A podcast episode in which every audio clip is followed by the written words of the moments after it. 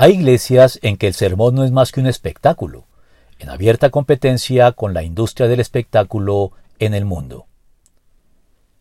La tendencia actual a hacer de todo un espectáculo, exacerbada por la facilidad con la que hoy cualquier persona puede registrar en video los sucesos más comunes y triviales y subirlos a las redes sociales en Internet, ha hecho que la cultura se termine sustituyendo por el espectáculo, incluso en un buen número de iglesias en las que Influidas por esta tendencia creciente, se opta por hacer de la predicación un espectáculo en franca competencia con la industria del espectáculo en el mundo.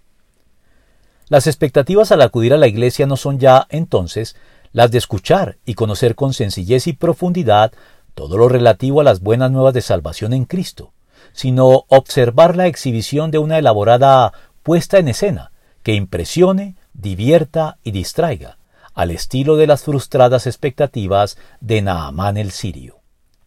Así que Naamán fue a la casa de Eliseo y se detuvo ante la puerta.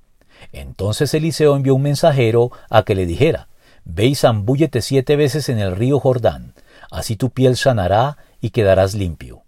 Naamán se enfureció y se fue quejándose, yo creí que el profeta saldría a recibirme personalmente para invocar el nombre del Señor su Dios y que con un movimiento de la mano me sanaría de la lepra.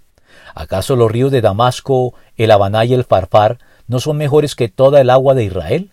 ¿Acaso no podría zambullirme en ellos y quedar limpio? Furioso, dio media vuelta y se marchó. Segundo de Reyes 5 del 9 al 13. Y de no ser por el consejo de sus criados, no hubiera sido sanado de la lepra con sencillez y eficacia, sin vanos alardes ni espectacularidades de ningún tipo.